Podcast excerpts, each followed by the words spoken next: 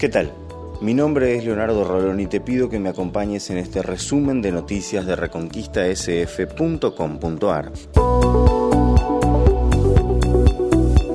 Escándalo en la Liga Reconquistense de Fútbol. El técnico de alumni Antonio Choño Sandoval agredió al árbitro Nicolás Molinas tras la decisión de este de expulsar a un jugador.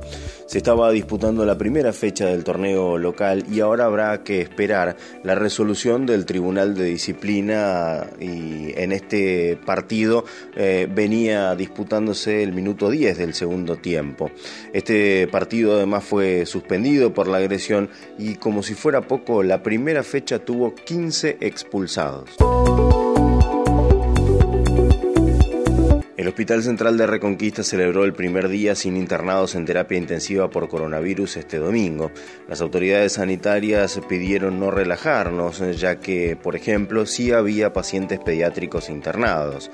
La segunda ola de coronavirus está en retirada, pero las autoridades están muy preocupadas por las variantes Delta y Mu que podrían generar una tercera ola en el mes de octubre.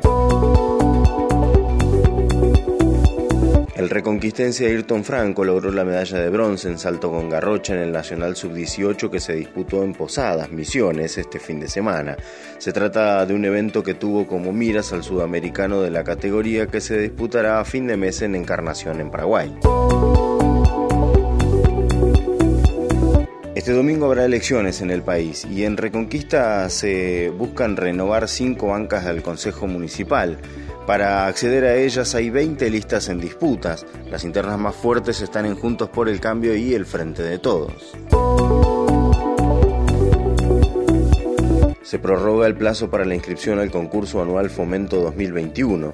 El programa de apoyo es impulsado por el Ministerio de Cultura de la provincia que distribuye 36 millones de pesos. Mantendrá abierta la convocatoria hasta el 20 de septiembre.